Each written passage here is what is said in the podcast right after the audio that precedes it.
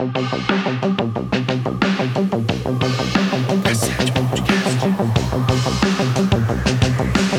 no ar. Cassete Podcast. Fala galera, e aí, beleza? Esse é o Cassete, um podcast com notícias, debates, dicas e curiosidades da música eletrônica. Eu sou o Carlinhos de Barros. E eu sou o Ronaldo Galdino. E aí, Carlin, você tá bom? Bom, e aí, como é que tá? Bom, bom. Bom, tranquilidade. Tamo, tamo diurno hoje, tamo diurno. É. de dia, pá. Antes da gente começar, a gente toda vez quer agradecer a galera que tá compartilhando o podcast nas redes sociais aí no Instagram, no Facebook, no Stories, enviando o link para um amigo. Muito obrigado, isso ajuda a gente bastante, isso deixa a gente animado, mantém a chama acesa pra gente continuar fazendo o podcast. E lembrando que o cassete ele tá disponível no Spotify, no iTunes, no Deezer, no SoundCloud, no YouTube, no Mixcloud, no Google Podcast e no Castbox. É isso aí. E é isso, Tamo na sua plataforma preferida. com certeza. E hoje a gente vai falar do que, Carlinhos? Hoje a pauta é direcionada para aquela galera que sonha e tem vontade de produzir, né? Até que tá mesmo no começo galera também, que tá né? no começo, né? Que tá, tá bem no comecinho aí, né? Dando os primeiros passos dentro da produção. Então hoje a gente vai dar dicas e sugestões direto ao ponto, sem enrolação, né? Falando aí pra, é, pra essa galera que quer começar a produzir, ou a galera que tá no início aí, a gente vai dar algumas dicas sobre esse assunto. Beleza? É, de beleza é foda, né? Demorou com beleza. Beleza? Então, é isso aí, pega o então. papel aí, pega o papel e a caneta e vamos que vamos. Então bora. Então já vamos embora, pauta, então. Então bora. Demorou. Cassete Podcast. Então, hoje a pauta é dicas para começar na produção musical. E antes da gente já ir para os pontos, né, no- nossas sugestões nossos toques, nossas dicas, vamos falar um pouquinho sobre quem somos nós na Fila do Pão, porque vamos dar dica aqui de como começar a produzir, como evoluir, como né, desenvolver suas habilidades como produtor. Tem que ser uns caras que, né, pelo menos já lançou umas músicas, pelo menos, né? É, é, cadê as track, pelo, né? Cadê as É. track? Vai falar de produção, Cadê as cadê as track, né? Então, é, isso é importante. Então, a gente vai falar aqui brevemente é, algumas estatísticas sobre nossos projetos né, na música eletrônica, inclusive quem são eles. Vai, Carlinhos, começa você, daí eu já falo na sequência. Bom, então, meu nome é Carlinhos, escrito aqui agora, né? Cadê, cadê? Carlinhos de Barros, ah, tic, tic, tic, tic, tic, tic, né? É, uma, uma galera me conhece por Zatrominic, por Carlinhos Zatrominic também, por causa do meu Facebook, tá assim. É, bom, eu sou músico fazem 24 anos, eu sou baixista há mais ou menos 18 anos e percussionista há 10 anos. Eu produzo música eletrônica desde 2008. É, eu assino pelos projetos Soundclope, Zatrominic e Black Roof. Mas o meu projeto carro-chefe, assim, o, o maior projeto que eu mais tenho é, relevância, digamos assim, o que mais tem música também, de longe, é o Soundclope. Então eu vou focar nele aqui, vou falar alguns números dele desse projeto, né, de, de tracks lançadas, Spotify, esse tipo de coisa. Então, começando aqui, lá no Beatport, se você procurar pelo Soundclope lá, a gente tem 184 lançamentos, 279 faixas lançadas entre originais e entre remix, né? Entre essas- esses dois tipos. A gente já teve top 1 no minimal, já teve top 2 no minimal, top 2 no estilo dance, top 3 no indie dance no disco, top 4 no future house também, né? Então a gente teve duas faixas no top 10, 28 faixas no top 100 e um lançamento no top 1, beleza? Então é isso. E contando aí. Ah, tem mais aqui. Eu esqueci de baixar. a gente teve oito lançamentos no top 100 também. E cinco, é, oito lançamentos no Errou! top 10, desculpa. E 56 lançamentos no top 100. Beleza? Então isso aí é mais ou menos. é, desde, que o som, desde que o Som de Clube começou, né? Desde 2012 aí. Pode ser que tenha algumas coisas que não. que estejam faltando, porque eu não sei desde que data que começou a contar lá isso aí dentro do Beatport, né? Mas. Do, do, do site, eu acho que foi a partir de 2014 e tal. Talvez tenha alguns top aí que não entrou. É, então pode, pode ser. Então, mas é isso, já tá da hora, né? Já tem bastante coisa aqui. Beleza, lá no Spotify, som de Clope no Spotify, a gente tem 7.469 ouvintes mensais. No total de ouvintes, a gente já teve 174.200 ouvintes, né, contando a partir de 1 de janeiro de 2015. E no total de streams também, contando a partir de janeiro de 2015, a gente teve 749.300 streams, que é plays, né, 300 plays até agora lá dentro do Spotify. No SoundCloud, a gente tem 1.863.070 reproduções e 32.093 seguidores. Beleza? Então, isso aí. Muito Sinal massa. que a gente faz música, né? Temos algumas É. tracks aí. Se você procurar lá SoundCloud, vai achar, com certeza. e Tem um agora. Ronaldo. É, históricozinho. Hum, meio esquisito isso aí. então, então vai lá, Ronaldo, tua vez agora, fala aí. Bom, eu sou o Ronaldo Galdino, eu produzo desde 2010, assino três nomes, que é o Galdinense, Tolkien 32 ou Tolkien 32 e o FlexB. O FlexB é o meu principal, então eu vou falar brevemente sobre o FlexB. Eu já fiz 154 lançamentos no Beatport, com 273 tracks lançadas, dentre originais e remixes. Já alcancei o top 1 do Minimal, do Indian Dance, do House e o top 2 do Deep House, do Tech House e do Dance. Já tive quatro lançamentos no top 1, 11 lançamentos no top 10, 44 lançamentos no top 100 e 16 músicas no top 100 de tracks. No Spotify, contando a partir de de 2015, tenho 435 mil ouvintes e desses 435 mil ouvintes, 1 milhão e 670 mil plays. No SoundCloud, eu tenho 4 milhões e 200 mil plays e 49.500 seguidores. Sabendo que muitas músicas eu lanço nas minhas gravadoras e em outras, e a- os- as tracks vão pro SoundCloud delas, então muitas, muitos plays de muitas músicas não estão aqui. Verdade, Mas- é. A gente é, É, você coisa. SoundCloud também, né? Mesma coisa. E é isso, basicamente isso. Acho que dá pra. Deu pra saber um pouquinho aí quem, quem somos nós na fila do pão. Isso, da hora. E Então, então, já pra- vamos direto? Você quer Vamos. falar mais alguma Pra coisa? gente. Não, não, não. Sobre isso é, é isso, né, mano? São. Lembrando que. ah, quero falar só uma coisa, né? Eu ia falar, mas agora eu vou ter que falar. Que esses números que a gente mostrou são apenas números, né, mano? E lógico É. que existem outros artistas que têm números muito mais expressivos do que a gente. Né? Mas estamos na luta aí também, né? Igual todo mundo, igual você que tá ouvindo a gente, estamos todo mundo na correria aqui na luta. É, então tá, pra começar, Só pra complementar, Carlinhos, é, esse lance que você falou é importante, porque são é, números, mas a gente, eu e o Carlinhos, a gente tem muito essa vibe da jornada, né? A gente Isso. construiu, estamos construindo ainda a nossa carreira, Uhum. sabe? A gente não faz um trabalho excepcionalmente em cima de números para, para ter muitos números, não é, nosso trabalho não é focado nisso, por mais que muitos DJs e produtores tenham o trabalho focado nisso, né? Pra, sei lá, bater um milhão de play numa música, enfim. A gente não tem esse É, é que são formas diferentes focado. de trampar, né? é, então assim, a gente só trouxe os números como ele falou, só pra vocês terem uma ideia, pra quem não conhece o nosso trabalho, pra terem uma ideia do que, que a gente fez até hoje. Mas Isso. ainda estamos fazendo, ainda estamos caminhando, ainda falta muita coisa ainda. E é isso aí. Exato, isso aí. Então, massa. Pra gente começar o tópico 1 que a gente botou aqui, primeira coisa que você tem que ter pra começar a produzir, pra entrar nesse mundo de produção musical, a primeira coisa é vontade. Se você tem vontade, já deu já, é o primeiro passo, você ter vontade. Mas a vontade que a gente tá falando aqui não é assim, nossa, eu acho tão legal os caras fazendo música, um dia eu vou fazer também. Não, não é dessa vontade que nós estamos falando, não. Estamos falando daquela vontade que é aquela noia de fazer o bagulho mesmo, aquela vontade É. forte que você vai fazer de tudo pra conseguir fazer essa parada, entendeu? Tipo, você pensa assim, mano, é agora, a hora é agora, eu quero fazer isso, então eu vou dar meu jeito aqui, eu vou revezar trabalho, horário, vou, vou tentar fazer o meu máximo pra começar a estudar essa parada e começar a mexer e, e ir É aquele cima. negócio, É- né? é- Quem quer dá um jeito, né? Basicamente é isso. Exatamente, sem, sem E- desculpinha, né, mano?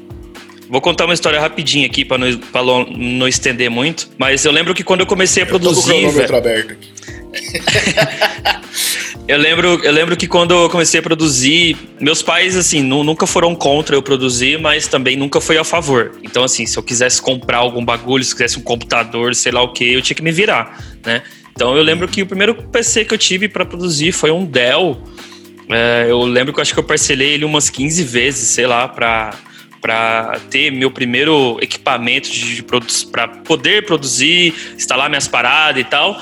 E, mano, e foi ralando. Até um dia eu consegui comprar um computador melhor e tal, e sempre ralando bastante pra poder ter e conquistar, porque meus pais, como eu disse, né, eles falavam, mano, a gente não é contra, mas também não vamos ficar te dando as paradas, né? Se vira irmão.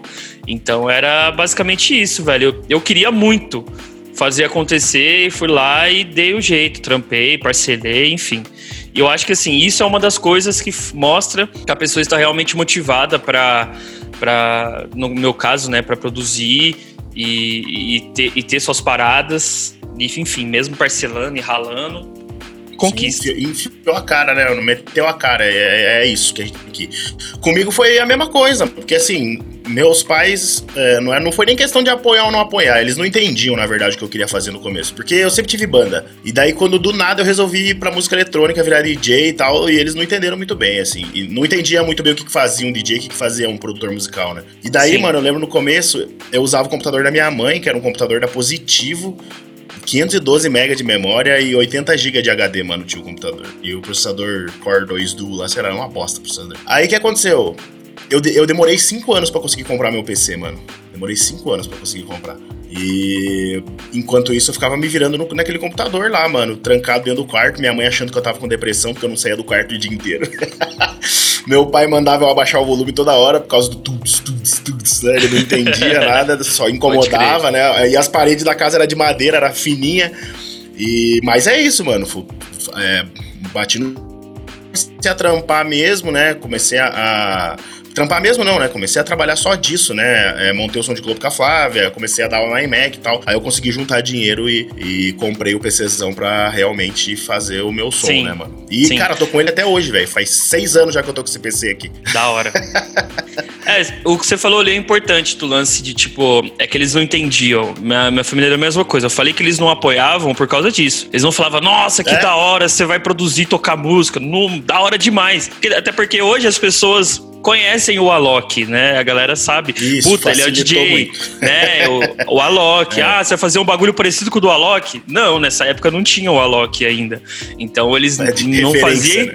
É, não fazia ideia do que, que era um DJ. O cara sabia que era o cara que ia pra balada lá tocar música, mas não sabia se, por exemplo, isso dava grana suficiente para pagar as contas, para comprar um, um, uma, uma parada, é. sei lá. E aí, quando eu, sei lá, consegui juntar uma grana para comprar um carro, daí eles, caralho, temos alguma coisa aqui. É. Tipo assim, né?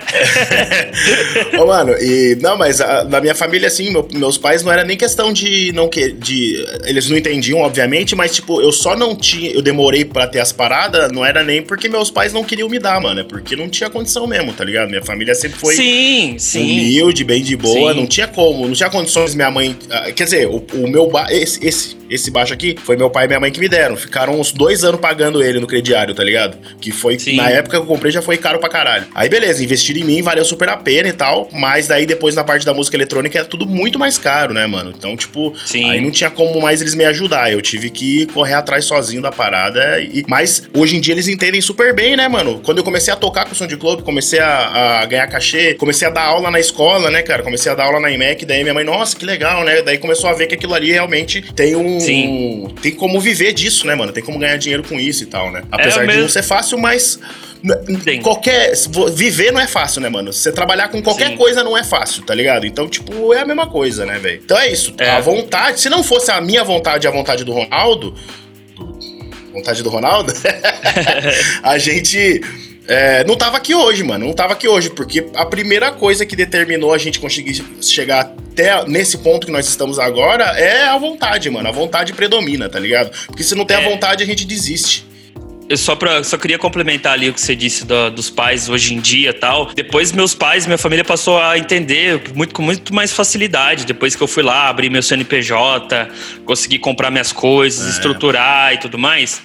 Agora eles entendem muito bem, por exemplo, tive uma fase meio bad em 2017, minha carreira não tá vindo bem, daí meu pai super entendeu, minha mãe também e tal, sabe? Tipo assim, é uma fase Sim. e música é, é, muito de fases, né, velho? Tem muitas fases Exato. diferentes. Então, é, então, hoje eles também, já entendem diferente a parada. Não que tipo, ah, isso aí não é nada. Não, isso aqui pode dar um é. futuro, pode me dar uma carreira, pode me dar muitas coisas, mas assim como toda profissão, pode ter seus altos e baixos, né, velho? E é isso aí mesmo. Sim, com certeza. É, a gente também passou por vários altos e baixos e os meus pais e os pais da Flávia sempre apoiaram a gente, porque é, os pais da Flávia era menos ainda, entendia menos ainda, né, mano? Quando eu apareci lá, apareci na casa deles a primeira vez, namorando com a Flávia.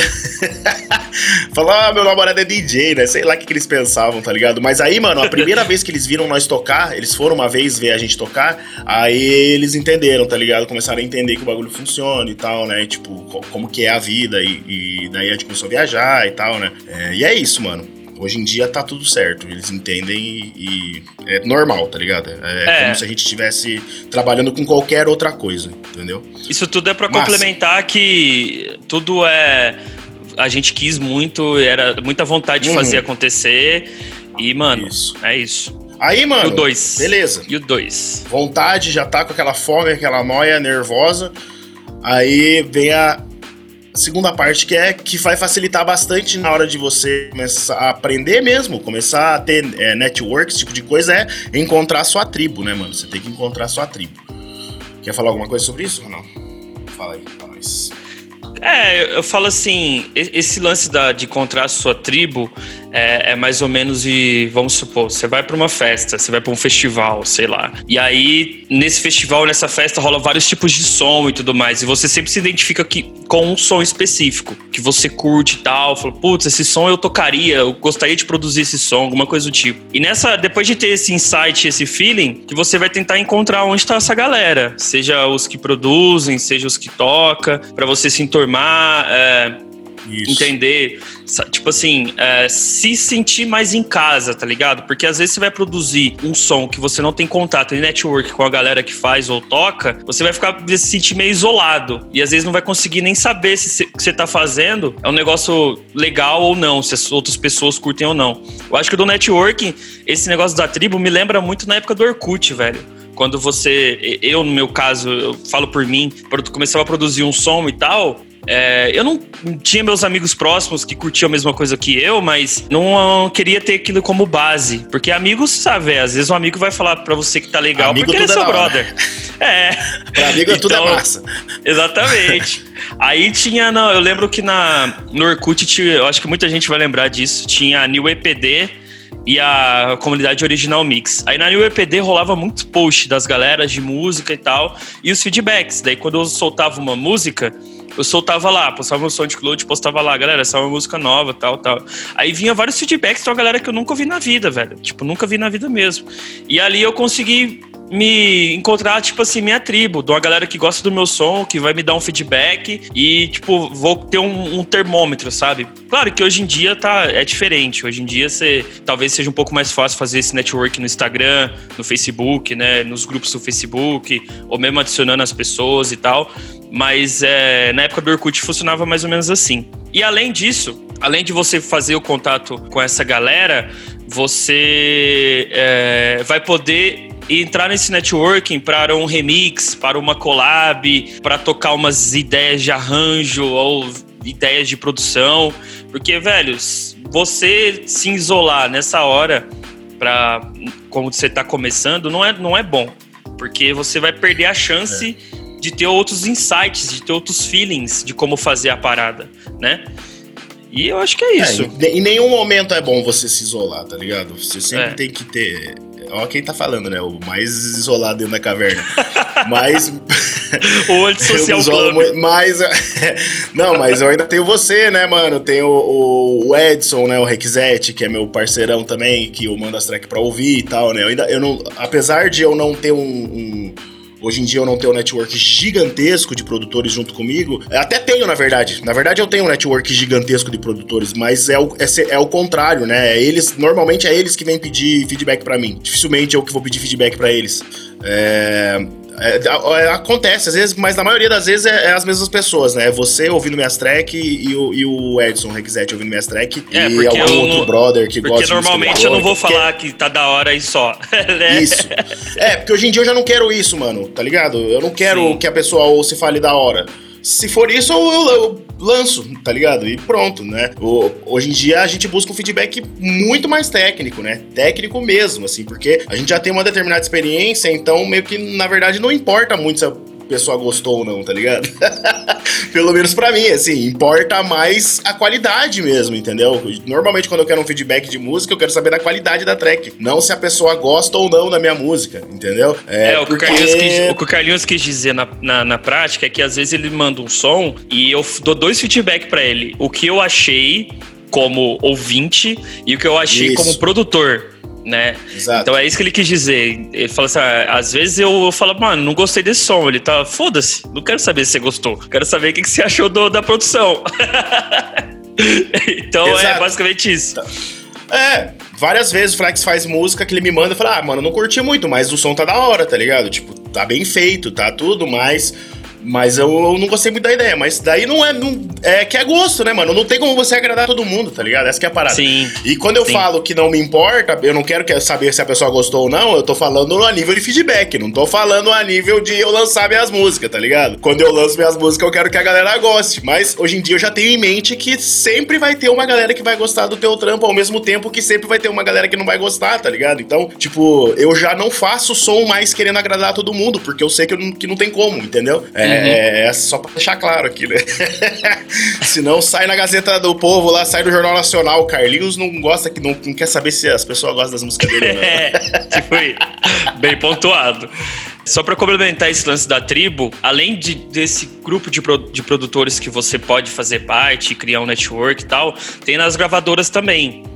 Das gravadoras que você gosta e tudo mais. De, tipo assim, Isso. assim, de, a gente conversou nisso no. Foi no episódio passado, que foi sobre as gravadoras ou não? Não, episódio 24, que é preciso ter a minha própria gravadora. Que a gente comenta sobre esse lance da. Ah, é verdade, é, verdade, verdade, verdade. Que a gente comenta sobre esse lance de você é, fazer parte da gravadora, sendo produtor e DJ, de fazendo um network com a gravadora que você gosta. Tipo, indo lá nos posts, interagindo com os posts, conhecendo o AR, tendo um bom relacionamento com a AR e tal se der com o label manager e, e o, o, restante da equipe. Porque, velho, se você gosta ali, lança o som que você gosta. Você gosta da galera e você quer lançar música lá, por que não ser parte da, da, da sua tribo, aquela gravadora também, entendeu? E isso rola uhum. muito hoje em dia. Você vê muitos produtores, muitos artistas se envolvendo literalmente com a tribo das gravadoras, né? O cara tá lá, tipo, em todos os posts, lança lá de vez em quando, às vezes faz um remix. Então, essa é uma forma também de você encontrar a sua tribo, né? De você estar nela. E é isso. Isso. Da hora. Muito massa. É, então, só pra complementar aqui que eu falei de agora e não falei do começo. No começo, mano, eu conheci todas. O Ronaldo, toda a galera que eu conheço hoje de muitos anos, todos os produtores que eu conheço hoje de muitos anos, eu conheci tudo pelo SoundCloud, mano. A maioria da galera, tudo pelo SoundCloud. Né? O Shimaro conheci pelo SoundCloud, é, o Flex, o Requisete conheci pelo Acho SoundCloud, o Chapeleiro conheci pelo o Minicore, verdade, conheci tudo. Ah, nossa, todo mundo, mano, todo mundo, tudo pelo SoundCloud. A galera conversava tudo pelo SoundCloud. Aí Samuel depois ia Espada. trocar ideia no Facebook. Uma galera, Saul, é, Saul, Saul, Saul, é. Saul, Saul Espada, tudo essa galera. Sal, Sal, Sal Espada. Sal. É, então, toda essa galera aí, mano. E daí é, depois ia conhecer a galera do SoundCloud e depois ia trocar ideia pelo Facebook, né, mano? Daí acabava fortalecendo mais a amizade ali e tal. Da hora. E isso aí no começo foi super importante, né, mano? Até pra, pra construção da cena. No, na época que a cena minimal se construiu aqui no Brasil, isso aí foi importantíssimo, né, cara? Essa união da galera aqui, né, do, do de dentro do minimal. Foi, foi muito da hora. Era né, vocês, né, velho? Era vocês a cena do mínimo. E daí a galera meio que se espalhou aí para outros estilos e agora tá todo mundo meio que voltando, né, mano? Isso é uma parada muito massa. Beleza. Hum. Aí, ótimo. Já sei o que, que eu vou produzir, já tenho, já tenho aquela galera que se identifica comigo. Conheci uns outros produtores da hora também no mesmo estilo, que tá com a mesma ideia, massa, vontade no talo. E daí agora você tem que fazer o seguinte: escolher o DAO que você se sinta à vontade para criar. Né? Então, o que, que é DAO? DAW significa Digital Audio Workstation. Então é o programa que você vai usar que você vai usar para produzir, é o software que você vai usar para produzir. Aí, meu, eu já quero desmistificar um bagulho aqui já de cara que é não existe software pior e melhor para produzir. Não, não tem isso, não tem. O que existe é o software que você vai se dar melhor. É aquele que você vai gostar mais e vai sentir mais facilidade e, e é isso. Porque, por enquanto, não é o programa que faz a música. É, o programa depende do produtor ainda para fazer a música. Então, é, o, o programa é uma é, ferramenta. Já tem, né? já tem uns bots, assim, inclusive tem uma competição na ah, Europa tem, que os tem, caras. Os caras levam lá as músicas criadas não, por bot é pra ver qual que era mais legal.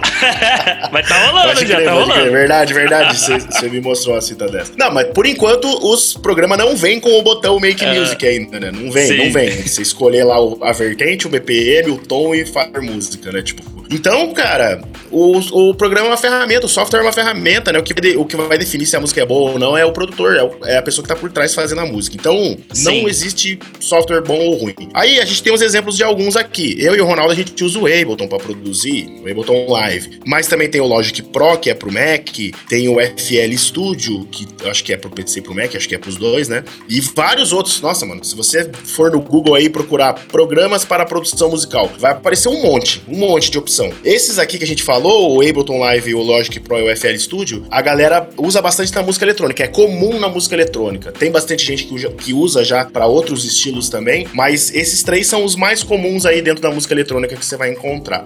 Beleza? Sim. É, e, e é isso. Vale ressaltar ali. Vale ressaltar esse lance da, do melhor para você criar e para você sentir a vontade. Não vai na onda, isso. porque ah, tal produtor usa isso, tal produtor usa aquilo e tal. Velho, não existe isso. É que cada um se sente mais confortável, se sente mais à vontade de produzir ali. Eu mesmo, eu comecei. Meu primeiro contato com a produção foi no FL, criando uma bateria e tal. Mas assim que eu conheci o live, já era. Nunca mais. Tipo, eu percebi, eu percebi é, eu nele. Eu percebi nele a facilidade que eu, cria, que eu tinha para criar arranjos, para tipo, para me estender a música, não só para mim criar um loop. Eu via que no FL era legal criar um loop, mas não era legal para criar o restante da música. Aí no, no live eu, eu senti essa, essa, essa liberdade criativa muito mais forte que você tem no live, né?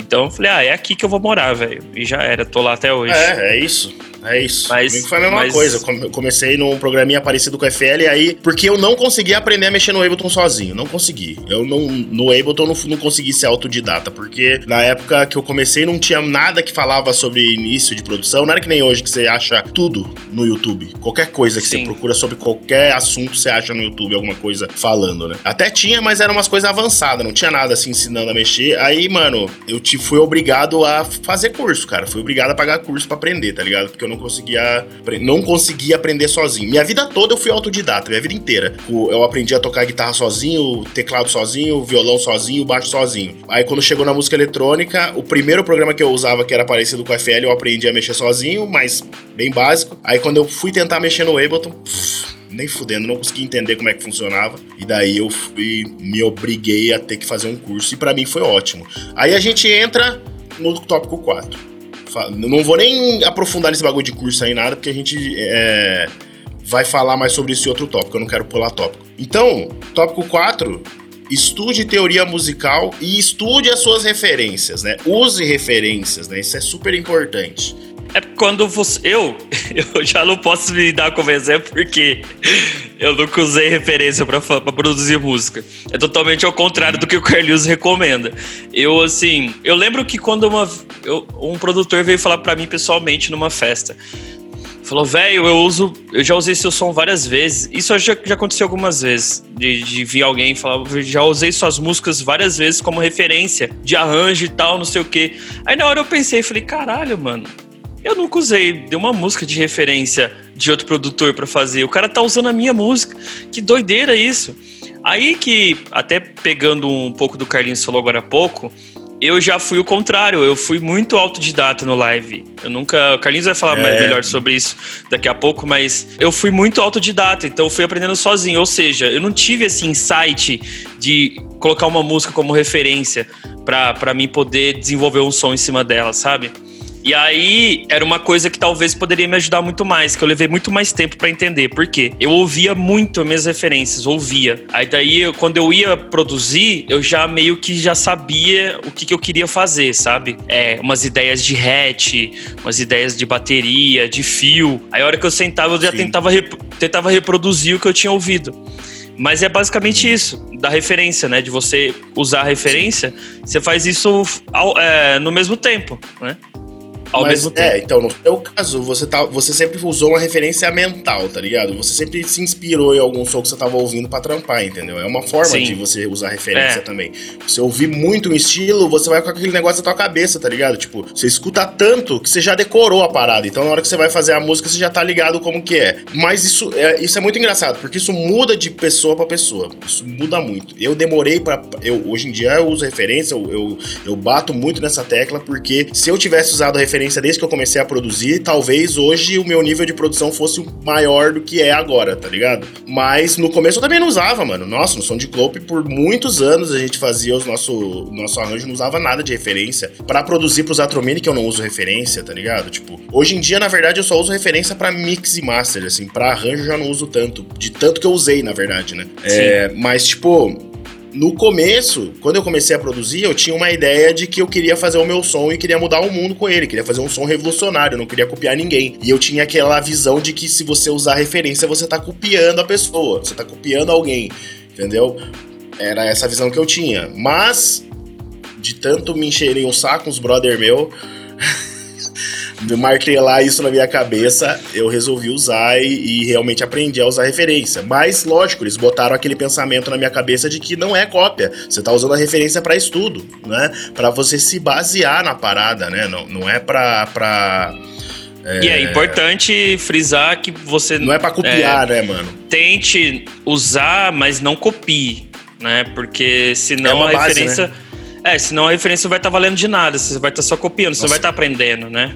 Outra coisa que tá aqui é estudar teoria musical. Se você tiver condições, se você puder estudar teoria musical, estude. Porque para você fazer música, você precisa saber o mínimo de teoria musical. Você não precisa ser nenhum bacharel, não precisa ser nada ultra foda de teoria, mas você saber o básico de quando usar a escala maior, quando usar a escala menor, fazer acorde, esse tipo de coisa, isso vai te ajudar muito, vai facilitar. Você vai bater menos cabeça para produzir. Outra coisa que vai ajudar muito, melhor ainda, é se você puder aprender a tocar um instrumento, né? Dentro da música eletrônica, ah, vou aprender a tocar teclado, já que tem um controlador MIDI aqui, vou fazer umas aulas de teclado, fazer umas aulas de piano. Isso vai ajudar bastante. Para mim, começar a produzir música eletrônica não foi difícil, só foi difícil aprender o Ableton, que eu tive que fazer o curso. Mas na medida que eu tava fazendo o curso, eu fui muito bem, porque eu já estudava música há muitos anos, né? Eu já tocava, estudava música não, eu já tocava instrumento há muitos anos. Né? Eu sempre fui autodidata, na verdade. Eu não sabia teoria musical até eu começar a estudar música eletrônica, com os meus instrumentos, com baixo, violão, tudo era tudo autodidata, tudo de ouvido mesmo, tá ligado? Sempre foi tudo de ouvido. Quando eu entrei pra música eletrônica, isso me ajudou muito, porque eu já tocava instrumento e já tinha ouvido bem aguçado, né? Porque todas as músicas que eu tirava tirava, eu tirava de ouvido. Então, isso me facilitou muito, cara. Muito, muito, muito, muito produzir música eletrônica. Então, se você tiver a oportunidade, tiver como aprender ao mesmo tempo focar em teoria musical também. Não necessariamente um instrumento, o instrumento vai te ajudar porque ao mesmo tempo que você vai aprender teoria musical, você vai aprender rítmica também. Você vai aprender o ritmo, né? Na, o ritmo ali, do jeito que tem que ser, né? Tocar o ritmo. E não que isso seja 100% necessário, mas, cara, quanto mais você souber, mais fácil vai ser, vai te ajudar muito. É, eu. O Carlinhos, ele já, como ele comentou ali no começo, ele, ele é músico, né, também, além de ser produtor. E eu já não tive essa. essa a gente tem alguns pontos bem contrários. Eu já não, já não sou músico, não toco nenhum instrumento. Porém, esse lance que eu falei de, de ouvir muitas referências, isso me fez treinar muito meu ouvido treinar muito.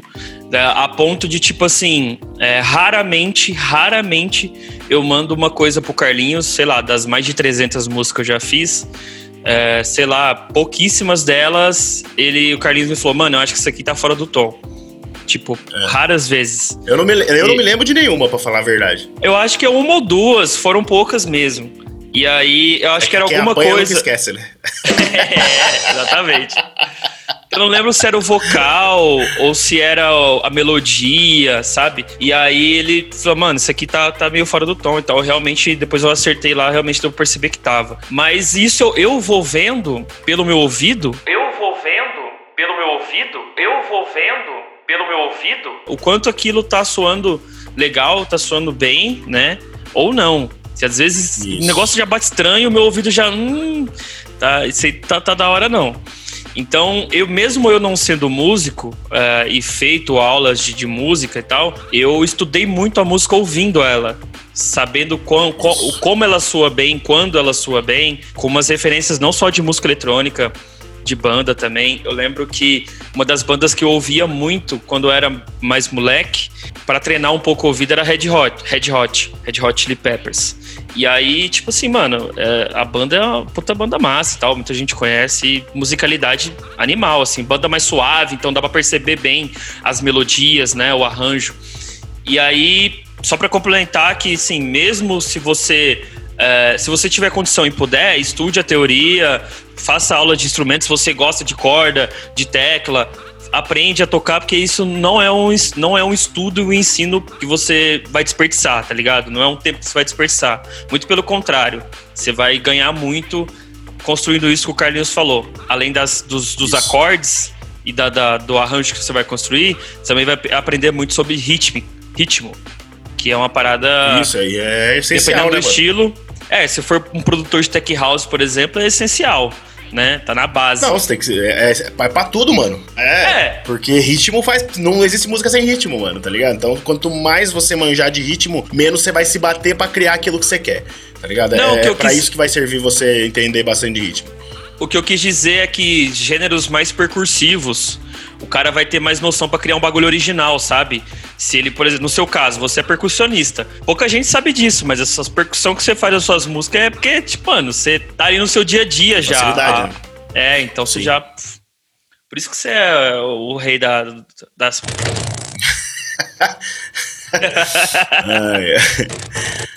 então, beleza. Ótimo.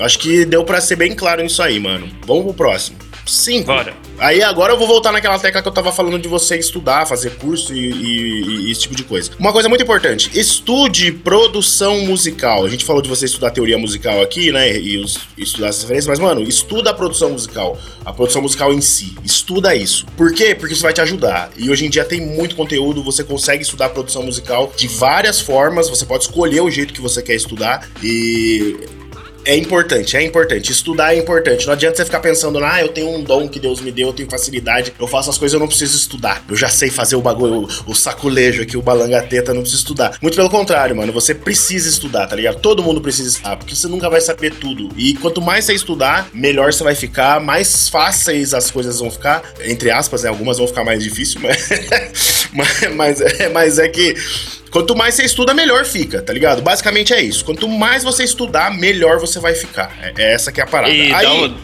Fala que a gente tá estudando até hoje, mesmo com... É, então, é. é, é eu, eu, tenho 10 anos gente... de produção, tô, tô, tô aprendendo muita coisa ainda, velho. Mano, a gente tá começando, velho. Tipo, apesar do é. tempo, 12 anos de produção, é, apesar de eu ter 24 anos de música, é, eu tenho a metade da minha vida, mais da metade da minha vida, eu tenho 34 anos, mais da metade da minha vida é, é, foi dedicada à música. Mas, mano, eu cada dia que passa eu vejo que eu tô mais no começo, tenho muita coisa para aprender. Toda hora você aprende coisa nova, tá ligado? Toda, toda hora que você conhece alguém, você aprende uma coisa. Toda hora que você conhece, tipo, por exemplo, ah, eu conheço um produtor, de, é, troco ideia com um produtor que eu nunca tinha conversado, eu aprendo alguma coisa com o cara. Ah, eu conheço um cara que toca violão clássico, vou trocar ideia com ele, eu vou aprender alguma coisa, tá ligado? Ah, eu conheço um cara que trabalha só com estúdio, mexe com banda, vou trocar ideia com ele, eu vou aprender. É, então, cara, o conhecimento ele é infinito, você nunca para de aprender, tá ligado? E você, quanto mais você ter isso na sua mente, melhor é, cara, porque você sempre vai estar. Tá evoluindo, né, mano? A evolução porque não vai acabar música, nunca, porque... A música é ligada à tecnologia, né, velho? A gente tem hoje, tipo, muito usando muito digital Também. e tal. Então, tudo que é ligado à tecnologia tá sempre evoluindo, tá sempre mudando alguma coisinha, melhorando alguma coisinha. Então, a gente sempre vai ter o que aprender. É. Sempre. É, vai não vir, é, mas. Vai vir um plugin novo, tudo, vai vir mano. uma forma de fazer Exato. diferente. E aí, enfim. É mas mesmo assim, assim mesmo, mesmo que hoje, você não estude plugin, você hoje sempre mesmo, vai aprender alguma coisa nova sobre a música, mano. Sempre. Sim.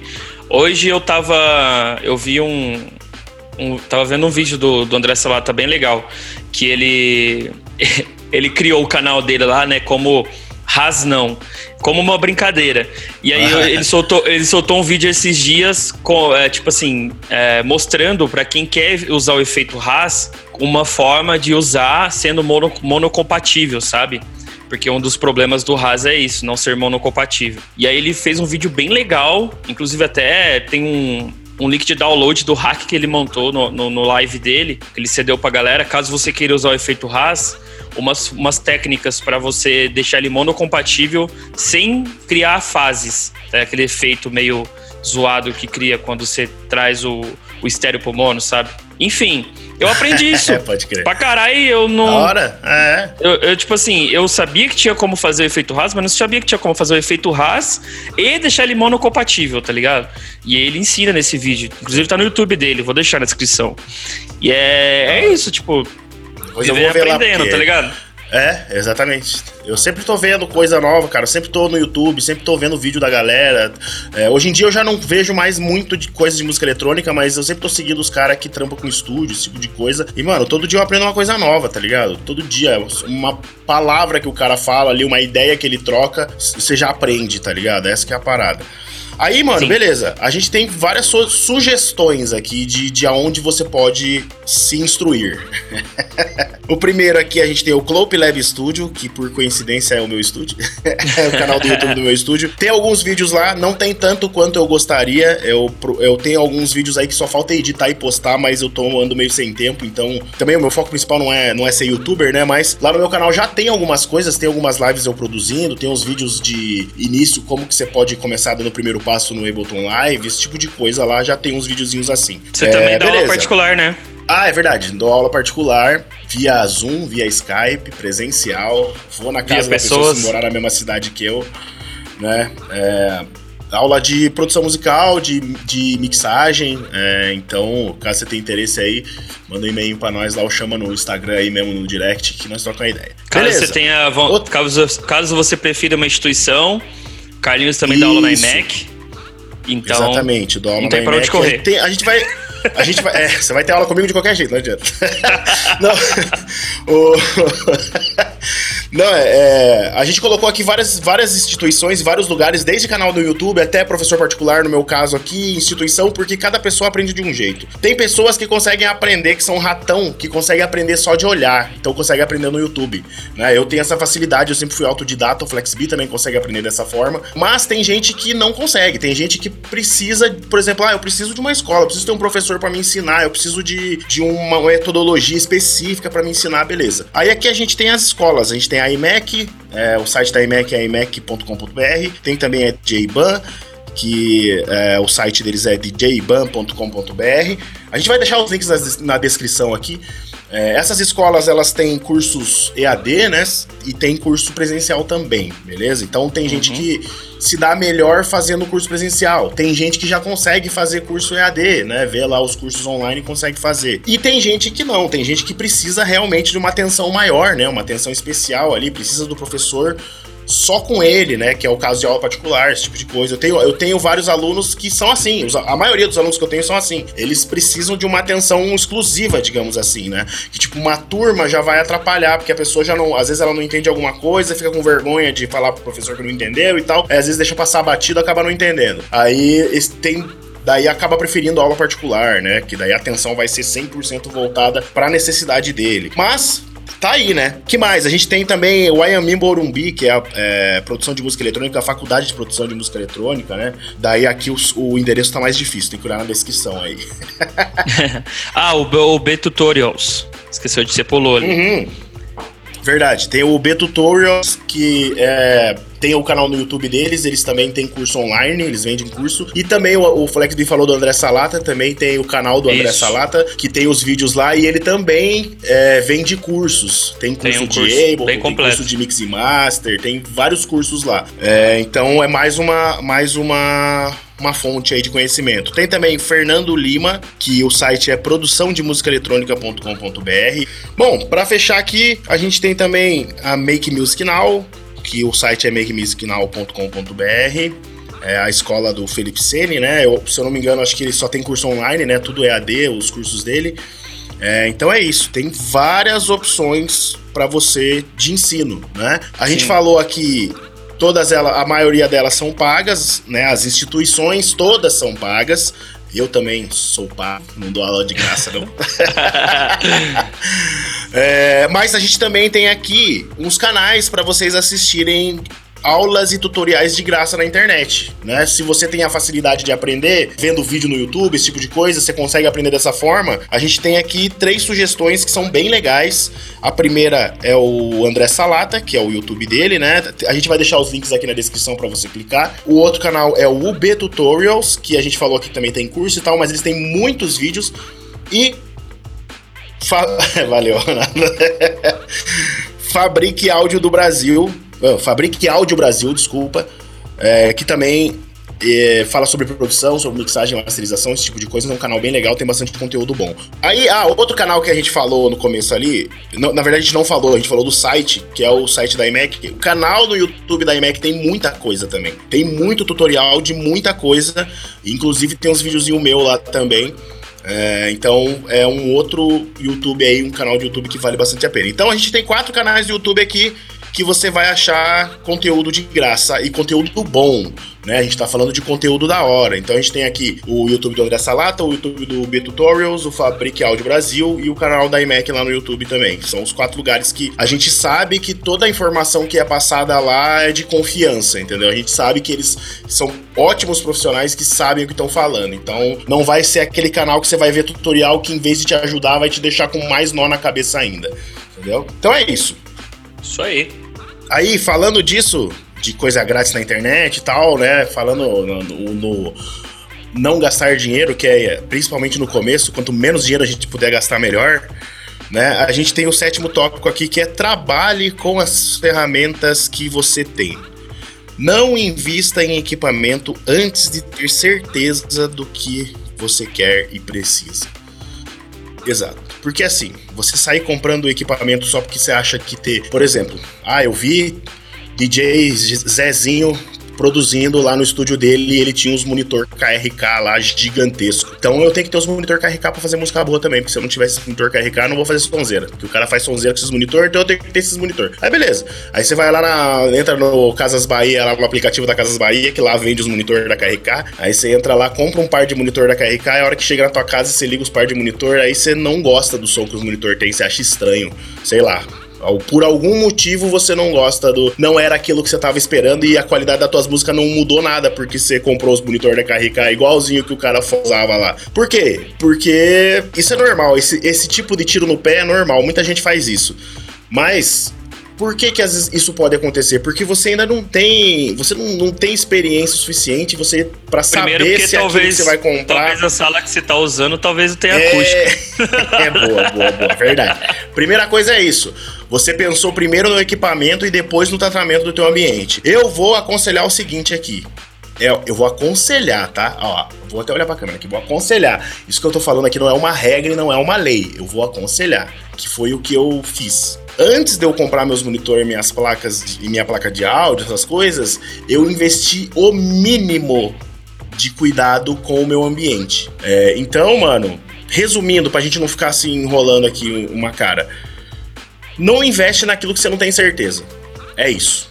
Tipo, ah, eu não sei se é esse monitor aqui mesmo tal. Ouvi dizer que é bom. Esse tipo de coisa. É, não invista em coisas que você ouviu dizer que é boa, tá ligado? E, e, e não vale a pena. A chance de você se arrepender é bem grande.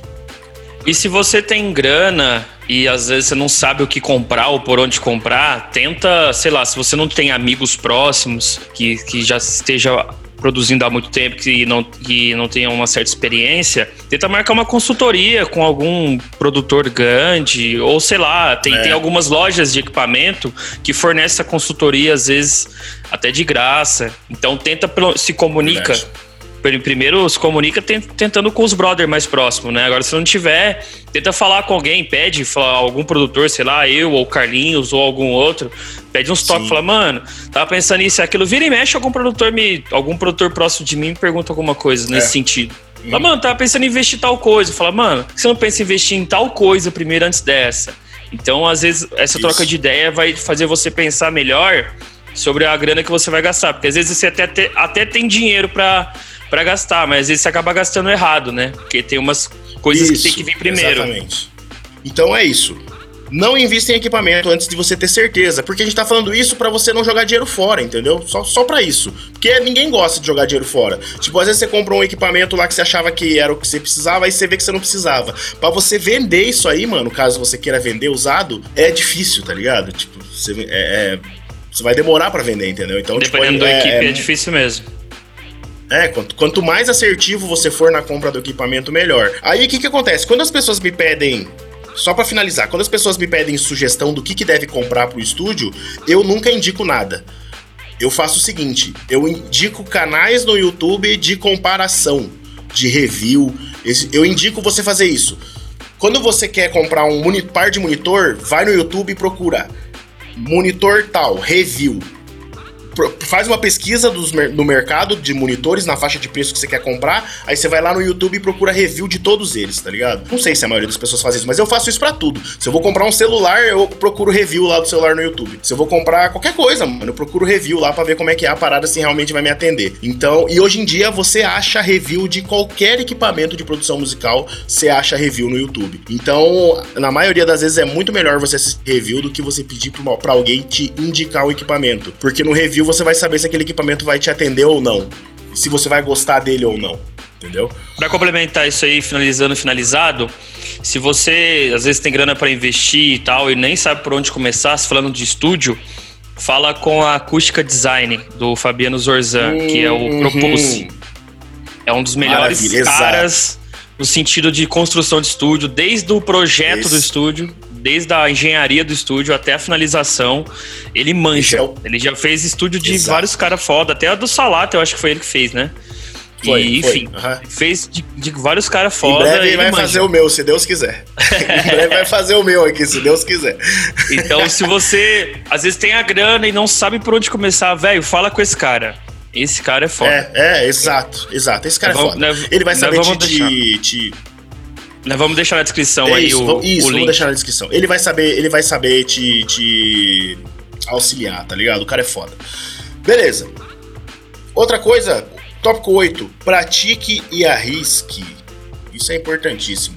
Eu vou, ó, só pra gente ser bem rápido, eu só vou falar isso aqui, tá? Eu não vou contar a história dessa vez. Pratique e arrisque. Primeira coisa, se você, para você aprender a produzir, você tem que sentar a bunda na frente do computador e produzir. Essa é a forma de aprender. O arrisque, se você quer saber se a tua música vai funcionar ou vai dar certo, você tem que mandar ela para as pessoas ouvir e se você tiver a oportunidade de tocar essa música, você tem que tocar ela por mais que você não saiba se ela vai soar bem ou não. Esse é o arriscar. Então, essas duas coisas eu fiz durante a minha carreira inteira, até hoje eu faço. Vou dizer pra vocês que já passei muita vergonha tocando música minha na pista e a música bateu tudo torto, mas foi assim que eu aprendi a consertar os erros da track. Foi tocando as músicas eu fui aprendendo, entendeu? Então, Sim, é só isso que eu quis falar. Pratique e arrisque, faça isso que vale super a pena.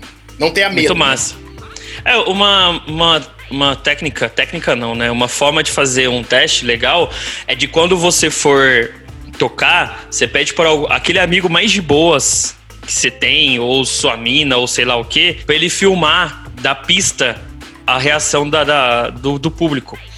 Daí É, você. também. Porque, porque se você vai estar tocando, você vai estar lá, pô, minha música, pá, não sei o quê. Mesmo que alguém toque sua música, você vai estar desse jeito. Nossa, minha música. Então pede pra alguém gravar a sua música, gravar a galera, a reação da galera, pra você Isso. assistir depois e sentir. Ah, era aquilo mesmo que eu Uhum. queria despertar nas pessoas, é aquele tipo de reação, não era. Eu queria que fosse uma parada muito mais tchan, não foi. Enfim. Mas tem que arriscar, tem que testar, senão não vai saber, né? Assim como, É isso, assim como lançamentos também, mano. Se for fazer lançamentos, é, hoje em dia eu- a galera ainda tem muito medo de, sei lá, lançar um som, a galera não gostar. Cara, não tem melhor coisa de você de repente lançar várias músicas e depois entrar no Beatport, entrar no SoundCloud, entrar no Spotify e ver as métricas de resultados delas, Pra você sacar e entender quais que foram melhores, quais que foram boas ou não e tal, né? Qual qual que o desempenho foi melhor. Daí você vai saber de repente por, por qual caminho andar que a galera vai curtir mais o som, que vai estar mais, enfim, funcionando na pista, na playlist da galera. E é isso. Exato. Também rola muito isso aí, fácil. Beleza. Pra fechar os tópicos, nono tópico, você vai precisar muito de paciência, persistência e constância. Isso é, é os é Carlinhos Coach, aqui, os três pilares da produção musical. Carlinhos Coach. Paciência, persistência e constância. Isso aqui não é só pra produção musical, vocês estão ligados, né? A galera que assiste a gente. Isso aqui é pra tua vida, mano. Na sua vida você tem que ter paciência, você tem que ter persistência, você tem que ter constância se você quer alcançar alguma coisa. Se você quer chegar em algum lugar, independente da área, independente do que você faça. Né? Paciência, porque tudo que a gente faz, não, tudo, as coisas não acontecem do jeito que a gente quer. E não acontecem no tempo que a gente quer. Então a gente tem muita paciência. Né? Ainda bem, Persistente. né? Ainda bem, É. porque se tudo acontecesse quando a gente quisesse, no tempo que a gente quisesse, ia ser um você não pouco aprende chato. nada, né? Não, é isso, e você não aprende nada também, né? Você não aprende nenhuma lição com nada, porque você fez assim, a parada aconteceu do jeito que você queria. né? Persistência, porque muita coisa vai dar errado, né, mano? Muita coisa vai dar errado, é normal, é normal, porque não tem como você acertar se você não errar, né? E se você só acerta, você também não, não, não aprende nada com isso, né? Você não, não, não, não adquire nada. Porque assim, a nossa experiência de vida, o nosso crescimento tá justamente nas nossas derrotas, nos nossos erros, né? É nesse momento que a gente aprende muito na nossa vida. É, o, o acerto também se aprende, mas nos erros você aprende muito mais. Né? Quando você acerta, você fala, pô, isso aqui funciona. Mas quando você erra, você fala, nossa, isso aqui não funciona muito mesmo. Tá muito errado. e aí vamos consertar, vamos aprender, vamos melhorar. E, e eu acho que por isso que talvez no erro a gente aprende muito mais por causa disso, né? Você tipo assim, puta, É, e, não tem não tem quem só acerta, não existe, tá ligado?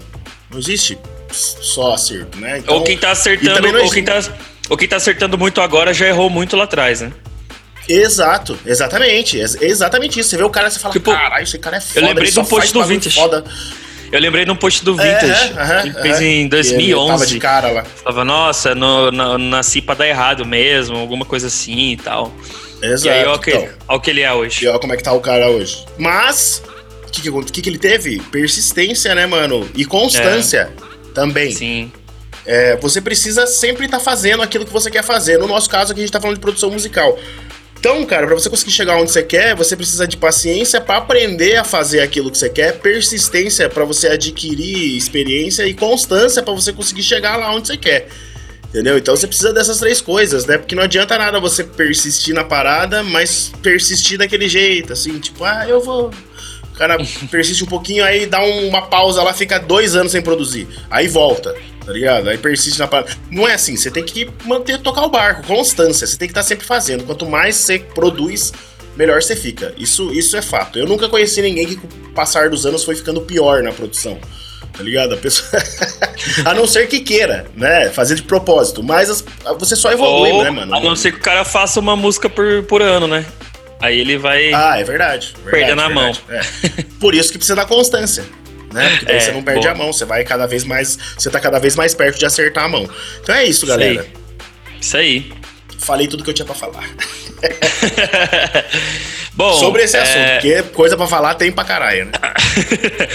Bom, quero deixar uma- algumas sugestões aí de leitura. Caso você ouviu o nosso podcast e tenha gostado muito. Ainda tem umas coisas aqui que você pode ler e aprimorar um pouco esse conhecimento para que você inicie essa, essa nova fase, essa nova jornada da melhor forma possível. Um dos primeiros links que eu separei é o 100 dicas essenciais para produtor iniciante, que é do Alatage. Tem a parte 1 e parte 2. Eu vou deixar no link essa, vai deixar na descrição esses links. Tem bastante dica lá de alguns toques e uns insights que você vai ter para quando você estiver começando. Tem saiba como melhorar sua produção musical com dicas básicas. Esse é um artigo da Play BPM e cinco dicas para começar a estudar para começar a estudar produção musical sozinho do blog Assim que Rola. E também tem um link que eu vou deixar da, da iMac com dicas e tutoriais de todas as dicas e tutoriais que eles têm tagueado lá no site deles. Tem um link aqui direto, é só clicar, vai estar todas lá no linkzinho, beleza? Da hora. E é isso aí. Então é isso, quero desejar aí pra você que tá iniciando nessa jornada agora muita sorte e bons estudos aí. Espero que esse podcast ajude você. E precisando, pode chamar a gente, chama lá no direct, tanto no cassete quanto no meu particular, lá no Clube Lab Studio, particular entre aspas, né? no do estúdio, né? No Clube Lab Studio. Chama nós lá, quiser trocar uma ideia, quiser tirar algumas dúvidas, estou à disposição, demorou? Quiser Isso aula aí. também, todo esse tipo de coisa, tamo junto. É nóis. Faça, faça tracks, faça músicas, manda pra nós, manda pras gravadoras, manda Isso. demos. E se levar um não, manda outra, e manda outra, e faz mais, e é isso aí. Pautora. Então é isso. Vamos encerrar? Então, bora. Cassete Podcast. Então, a gente quer agradecer você por nos ouvir até aqui. Muito obrigado. Valeu por nos acompanhar em mais um episódio. E quero lembrar que todos os links citados nesse episódio vai estar na descrição. E a descrição você pode acessar através do SoundCloud, do YouTube, do Google Podcast, do Apple Podcast do Cashbox. Então, nesses canais é mais fácil de você acessar a descrição e os links, beleza? É, curta nossa página no Facebook, segue a gente lá no Instagram, arroba podcastcassete. Se inscreve no nosso canal no YouTube, ativa o sino para receber notificação dos novos podcasts, dos novos episódios. E compartilhe com a sua amiga, com o seu amigo que é DJ, produtor, aquele carinha, aquela carinha que tá querendo começar a produzir música eletrônica. Compartilhe esse episódio com ele, com ela. Certeza que vai ser bem útil. E compartilha no seu story, no seu Instagram, se você puder. Marca a gente, isso ajuda muito, ajuda demais. E é isso aí. Vai, Carlinhos. Boa. Sugestões, críticas ou elogios pode ser através do Facebook ou do Instagram ou pelo nosso e-mail, que é cassetepodcast.bzkmg.com. Então é letra K, número 7, podcast.bzkmg.com. O link vai estar na descrição aí também, demorou? Então é isso aí, Isso aí. galera. Muito obrigado. Até a próxima. Tamo junto. Valeu, Ronaldo. Valeu, Valeu, É Carlinhos. nóis. É nóis. Até a próxima. Valeu. Tamo junto. Então é isso. Valeu. Falou. Falou. Cassete Podcast.